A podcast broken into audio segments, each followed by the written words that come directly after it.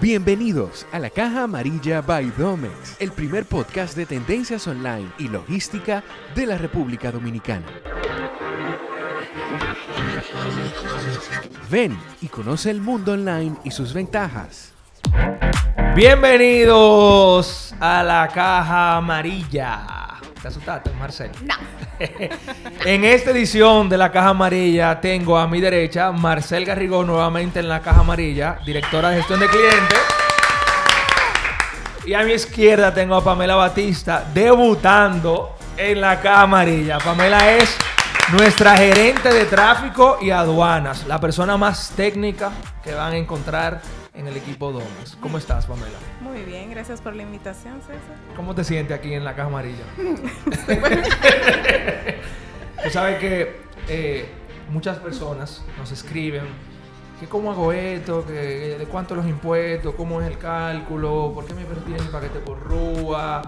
Entonces se me ocurrió y dije a Mercadeo, vamos a grabar un episodio con Pamela, que es la que sabe realmente de la parte técnica del proceso, todo lo que es el proceso aduanal, para explicar a los clientes muchas de las preguntas que no han hecho, que los hemos atendido, pero para, publicarlo en los canales de- alternos que tenemos digitales, YouTube, Spotify, Apple Podcast y demás, para que ellos puedan comprender ciertas cosas del proceso aduanal. Y obviamente vamos a hablar también hoy, al final, para finalizar, de la nueva ley de aduanas. Que es una nueva ley que para muchos, ¿por qué te ponen esa cara? ¿Por qué ponen esa cara? Porque para muchos es una ley que se dice que es una ley mucho más avanzada que la que teníamos y de hecho entiendo que es así porque la última ley que teníamos era del, del 53, ¿verdad?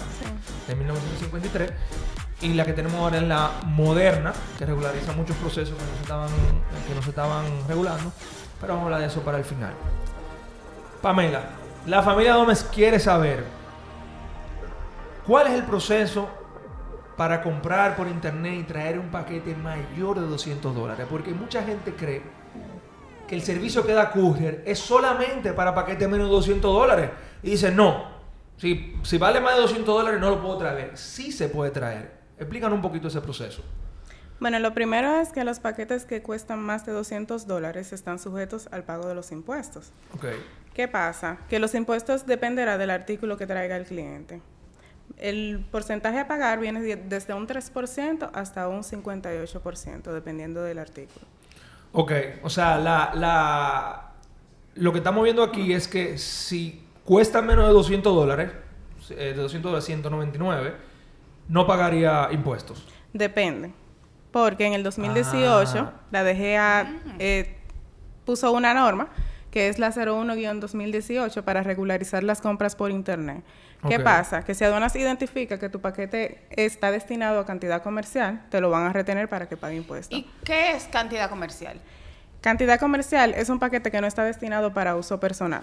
Es decir, si yo traigo 10 piezas de ropa de diferentes size, un mismo modelo, se entiende que es para uso comercial. Totalmente, porque tú no te vas a poner un size Claro. de hoy, mañana un medium Y una un pregunta, small. Exactamente. y una pregunta, Pamela, así de este lado del cliente. Y si yo te traje 10 piezas de ropa, pero están combinadas entre talla 4, 6 y 8, pero son 10 como quiera, ¿me corre el riesgo de que me las retengan? Correcto. Por lo mismo, por cantidad comercial, porque yo cantidad estoy trayendo comercial. varias piezas iguales. Es correcto.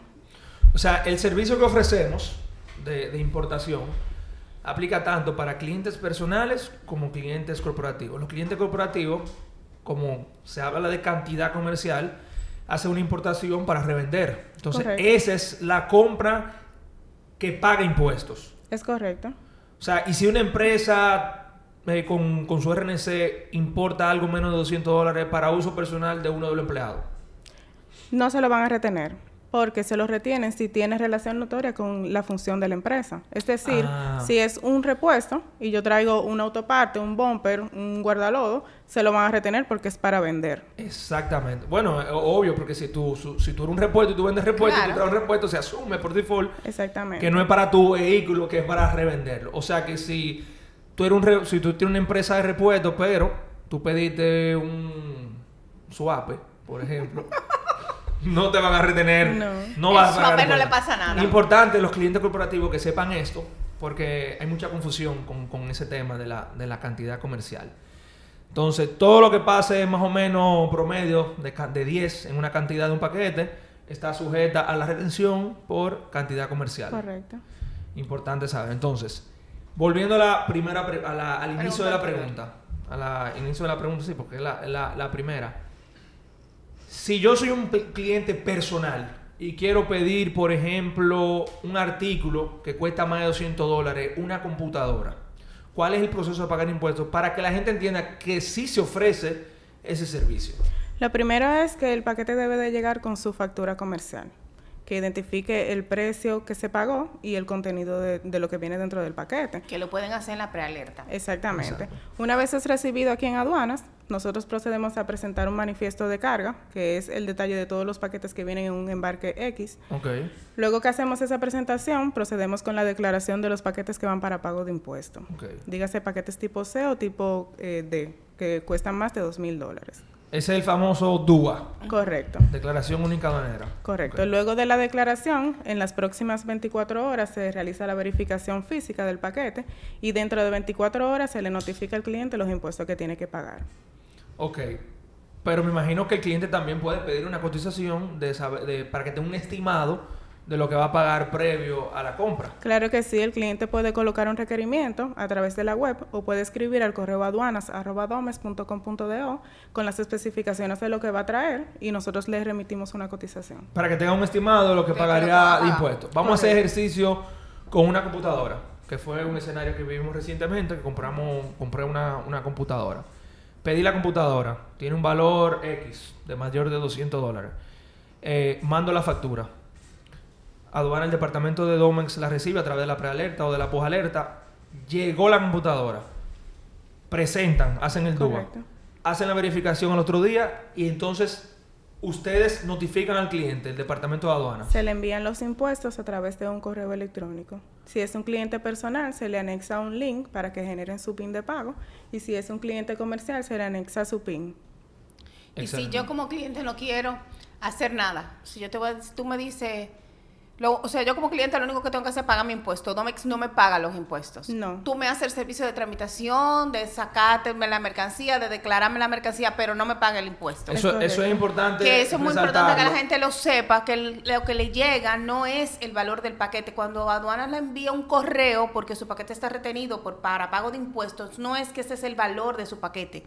Usted no le está pagando al banco en el link o en el- a la cuenta que le mandan, eh, me corrige Pamela si estoy equivocada, el paquete. Usted está pagando los impuestos Es de su paquete. El costo del paquete es aparte al momento de usted recibirlo. Sí, hay, un- Exactamente. hay un tema legal ahí, que ahí ya puedo abarcar un poquito más, porque nosotros como empresa no somos agentes de retención de, de impuestos. O sea, yo no puedo cobrar el impuesto, ser intermediario entre el cobro de un impuesto de un- una persona individual o de un cliente corporativo. Si hago eso, que no sé si otras empresas lo hacen, nosotros no lo hacemos, si hago eso, estoy prácticamente, pudiera decir, ensuciando la información de la, de la contabilidad, porque cuando la DGI vaya a hacer una auditoría o la aduana y diga, ¿y ese ingreso que tú tuviste? Claro. Bueno, ese ingreso no es mío, eso es un impuesto. Entonces ahí se puede traer a, a malinterpretación, se puede malinterpretar, perdón, y eso puede traer problemas. Así que los impuestos se pagan específicamente a través de un PIN de pago a las autoridades. Correcto. Entonces después que llega, seguimos el proceso, pague los impuestos. Una vez el cliente paga los impuestos, tiene el deber de notificarnos a través del mismo correo que le fue enviado en primer lugar. Comprobante de pago. Correcto. Ok. Y luego comenzamos el proceso. Ya el proceso se puede tomar de 24 a 48 horas. El despacho. Correcto. Y ya luego que despachan el paquete, entonces Domes te hace la factura por el cobro de las libras correspondientes. Primero recibimos el paquete aquí en, alma- en almacén, luego lo transfieren a la sucursal correspondiente y el cliente puede optar por pagarlo online o retirarlo directamente a su sucursal. Exacto. ¿Hay un cargo adicional al costo de las libras por, la, por ese proceso de la declaración única aduanera, de esa tramitación que tuvo que hacer Domex para hacer ese despacho? Claro que sí, el cargo de la gestión aduanal. Ok. ¿cuál, es el, ¿Cuál es el costo de, esa, de eso? Actualmente tenemos tres tarifas. Ok. La primera es de 1 a 5 renglones, que son 1000 más ITEVIS, 1350, que va desde 6 unidades hasta 20 unidades, y 1600 desde 20 unidades en adelante. Esa- esos renglones que tú mencionas y esas unidades, ¿son cantidad de la mercancía o a qué ustedes se refieren? A renglones de artículos que vienen dentro del paquete. Es decir, si yo traje 10 Ah. laptops, eso viene siendo un solo renglón. Ok.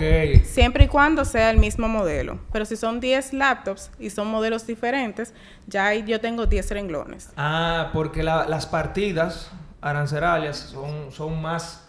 O sea, el, el- el- la creación del formulario, la declaración de cadena como r- tiene más renglones, requiere un proceso de, Y de requiere- verificación y de inspección Y más tiempo en la presentación del expediente.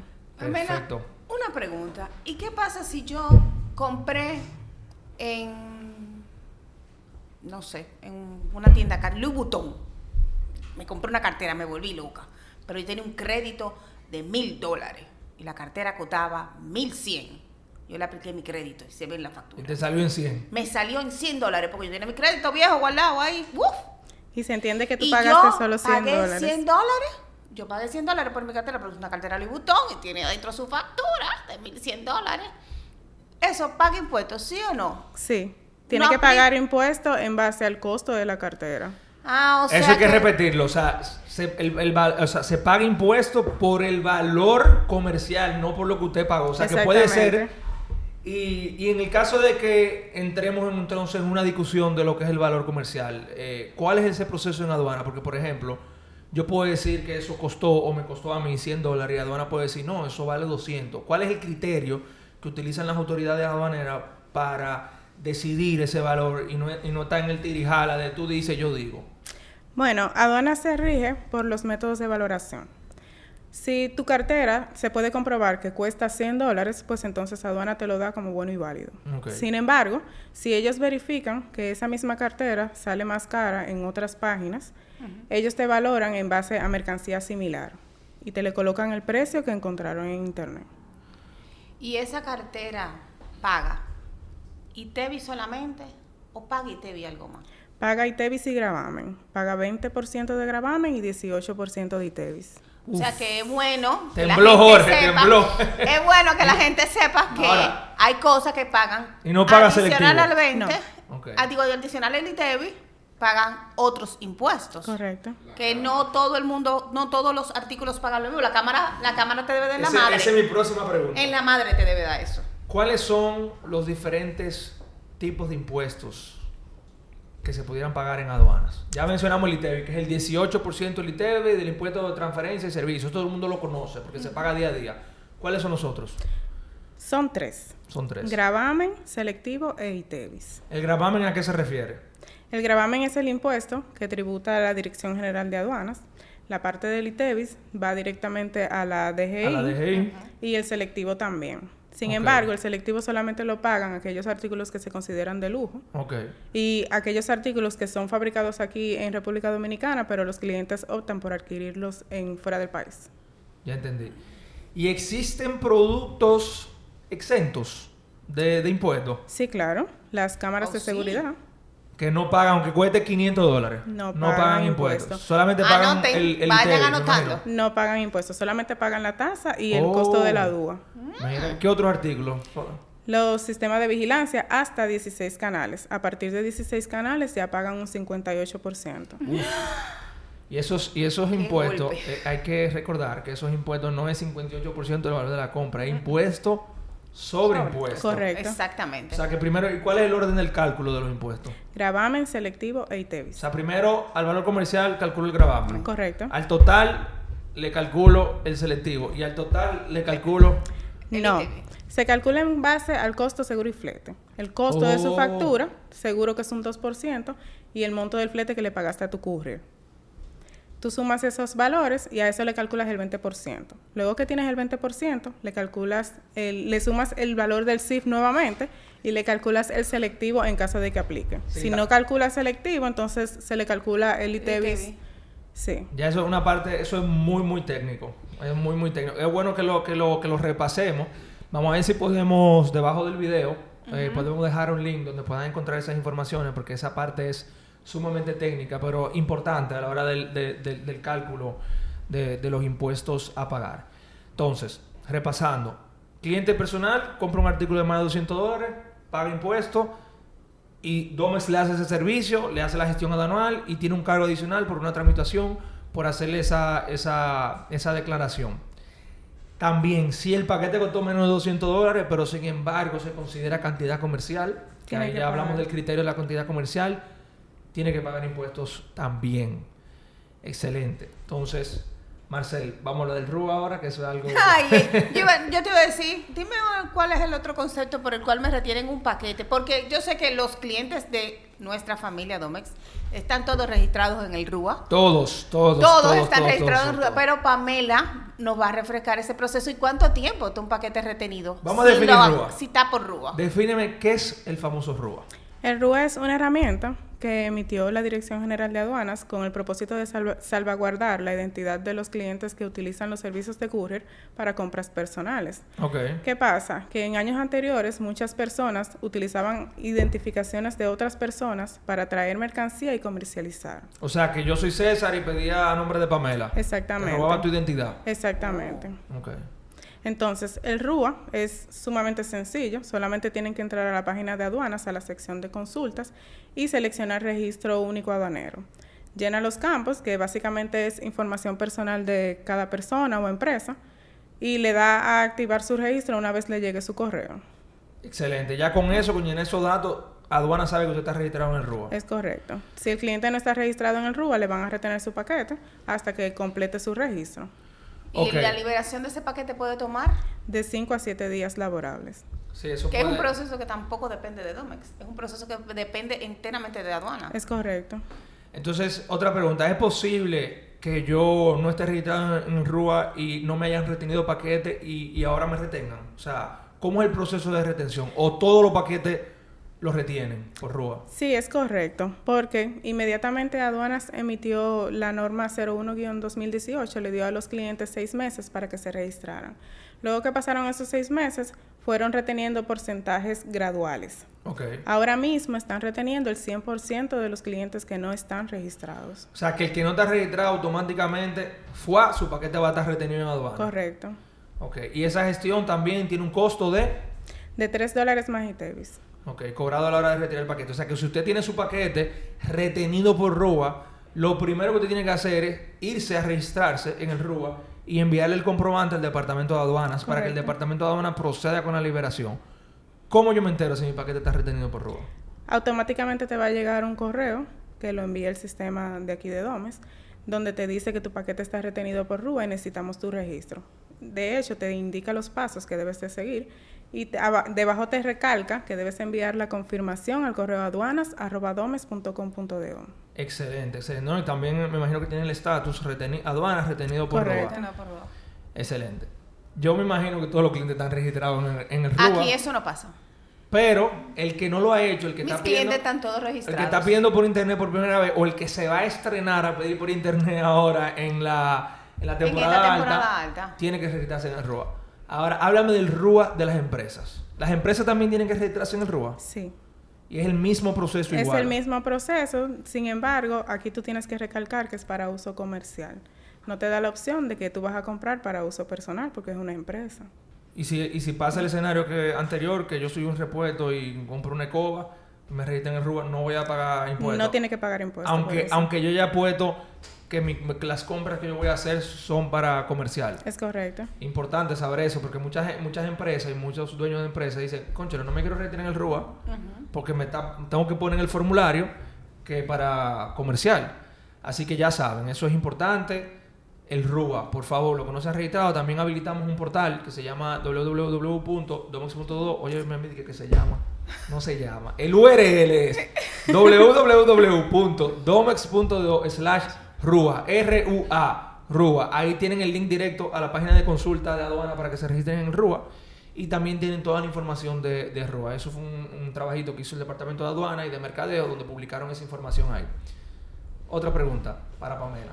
Pamela, eh, ¿qué otro concepto fuera de lo que ya tú nos has mencionado puede un cliente verificar en el estatus de su paquete? Hablamos de RUA, de retenido por RUA, por cantidad comercial, para pago de impuestos. ¿Existe algún otro concepto que nuestros clientes vean? Por certificación bancaria. Ah, ¿Y qué es eso? Uf, certificación bancaria. Cuando aduanas retiene algo por certificación bancaria es porque tiene la duda razonable sobre la veracidad del valor del artículo. Es decir, que si el cliente me dice que su trajo un celular de 180 dólares, pero aduanas ve que el celular cuesta más dinero, solicita la certificación bancaria para que el cliente compruebe que realmente cuesta eso.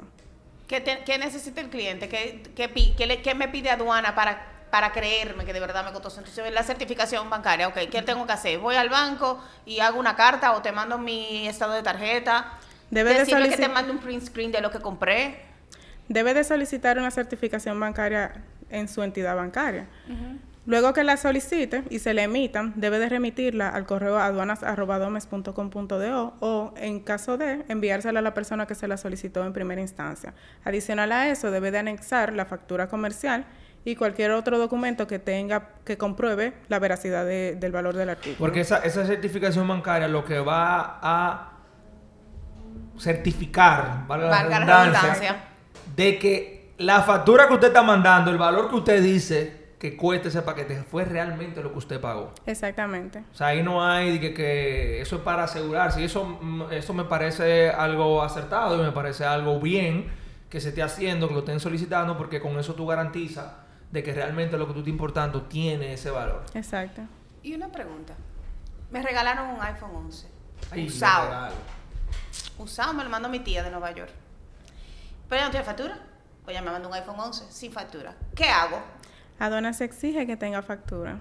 O sea que si, él si ella tiene su pensado regalárselo en un futuro, lo ideal es que Pero conserve que no la era factura. nuevo. Es que tú no me estás entendiendo que no era nuevo, niña, que fue que ella lo dejó de usar. Un regalo, ¿cómo? Y me lo está mandando a mí, ¿cómo es que voy a hacer eso? Que no tengo dinero para su impuesto. Tú no, yo me estás regalando este teléfono. Dime cómo que voy a hacer. Lo que pasa es que aduanas exige que tenga factura, independientemente de que sea un regalo. Ah, O sea que me voy a... Tiene que guardar- ¿Entendieron, señores? Tiene que guardar la factura. Tiene que tener una factura, por Correcto. favor. No es que usted la va a fabricar la factura. Eso tiene que quedar claro, que no es que estamos mandando a la gente. No, Tiene que guardar la factura. no, porque no vale Tiene que tener la factura. En caso de que reteguen ese paquete, por lo que sea, me imagino que aduana aplica lo de la valoración que estábamos hablando ahorita. Depende. ¿Cómo ellos harían esa valoración de un celular usado? Buscando las referencias por internet. Entrarían en eBay, por ejemplo, y mira, este celular En iPhone 11 Amazon. vale tanto, entonces, así sí. Esa es más o menos la, la, la, la valoración. Entonces, por último, para concluir, porque esto es un tema, tenemos que hacer varios episodios de esto. Porque, Hay que sentar Pamela muchas veces. Sí, porque el tema de aduana es importante y, y hay muchas lagunas que mucha gente no entiende del, del- del proceso aduanal porque es muy técnico. Con relación a la ley nueva de aduana, mm, dime cuáles son los puntos importantes en el cual esa ley va a beneficiar al sector, tanto a los clientes como a todo el que compra por internet y a todo el mundo, enfocado en courier. ¿Qué tú entiendes de lo que, de lo que hemos visto de la nueva ley de aduana? Y sé sincera conmigo. Si tú entiendes que no, dímelo así. No. no importa quién escuche esto. Hay que ser claro con, con- con Claro. la realidad. Porque es una ley que duró muchísimo tiempo en el Congreso y la aprobaron así huyendo rápido. Y aunque tiene muchas mejoras para muchos sectores, también hay muchas cosas que se están regulando que no se estaban regulando. ¿Qué tú entiendes de esa ley? Aduanas está implementando lo del despacho 24 horas. Realmente la función de la ley es regularizar el despacho 24 horas. De hecho, van a habilitar que trabajen 24 horas en puertos y aeropuertos. Uf, eso va a ser un palo para todo el mundo. Claro que sí. Adicional a eso, vienen muchos cambios. Buenos, otros no tan buenos. Está bien, eso es importante también porque no todo puede ser. Claro, bueno, no exacto. todo. Pero si hay cosas buenas. Sí, eso, yo creo que eso, bueno. tú en el clavo. Yo creo que eh, lo más importante es el despacho 24 horas, porque la, o sea, la, esa ley lo que está buscando es eso, facilitar el, el- el- el comercio. Y estuvimos viendo y analizando, de hecho hicieron un lanzamiento de, de- de la ley, hablaron de eso, no solo para la car- carga aérea, sino para el, el despacho marítimo, que sea Claro. 24 horas. En el caso de nosotros, de, de que manejamos más carga aérea que marítima en, en área courier, compra por internet, eso va a ser un éxito porque en muchas ocasiones el horario de, de aduana es un horario normal, de, de, de De 9 a oficina. 6 de oficina, y a veces hay muchas demoras de la aerolínea y esos vuelos llegan de noche. Si ellos trabajaran de noche, nosotros pudiéramos también trabajar, Trabajar de noche, claro. el equipo de de- del aeropuerto y el aeropuerto también. la puerta- la puerta- el aeropuerto está abierto 24 horas. Claro. Simplemente voluntad. voluntad de que se dé eso, de que el departamento de aduana en el aeropuerto trabaje 24 horas para poder despachar en la madrugada. De hecho, me voy más allá. Si se logra implementar eso lo más rápido posible, eso va a ser beneficioso para todo el mundo, hasta para la ciudad. Cuando digo, hablo la ciudad, usted dice, ¿por qué la ciudad? Porque el transporte de esa mercancía, de esos camiones, van a, a transitar de madrugada, de Exacto. noche. Claro. Eso va a facilitar el tránsito. Y también escuché que hay una propuesta por ahí de las autoridades que están tratando de sacar los camiones de la ciudad. Entonces eso es algo también que va a complementar. Imagínense trabajar de madrugada, de, ma- de madrugada donde no hay tránsito, el proceso sería mucho más rápido. Entonces yo creo que ese tú diste en el clavo, eso es lo más importante de esa ley. También vamos a poner el link de la ley para que los que son fanáticos de las aduanas lo lean, porque el que no sea fanático no creo que lo quiera leer, pero es algo muy técnico, pero lo vamos a poner ahí. Así que, Marcel, ¿qué más tú quieres Gracias, agregar para Pamela. Gracias por aclararnos tantas dudas. Gracias, Sobre Pamela. todo la de los regalos. Esa fue la más importante en mi vida. De hecho, yo quiero aclarar otro punto importante Claro. de la ley, Ah. que es que anteriormente daban seis meses para el pago de los impuestos. Ya no. Ahora solamente tienen 45 días a partir de la declaración. Uf, así que ya ustedes saben, clientes, no, o sea, son 45 días para pagar impuestos. Me imagino que el que trae su mercancía ah, que, que está grabada con el pago de impuestos sabe, tiene Que o sea, impuestos. tiene que estar listo para pagar su impuesto porque la mercancía está Claro. en el aeropuerto, importante. Así que muchísimas gracias Pamela Batista, gerente de tráfico y aduana de aquí de Domex, tiene muchos años con nosotros, Marcel. Gracias también por compartir con Nos nosotros. vemos, y representar, gracias por A mi representar cliente, a, a la familia Domex clientes. ante el departamento de aduana. Así que muchísimas gracias, un aplauso. Nos vemos Gracias por la invitación.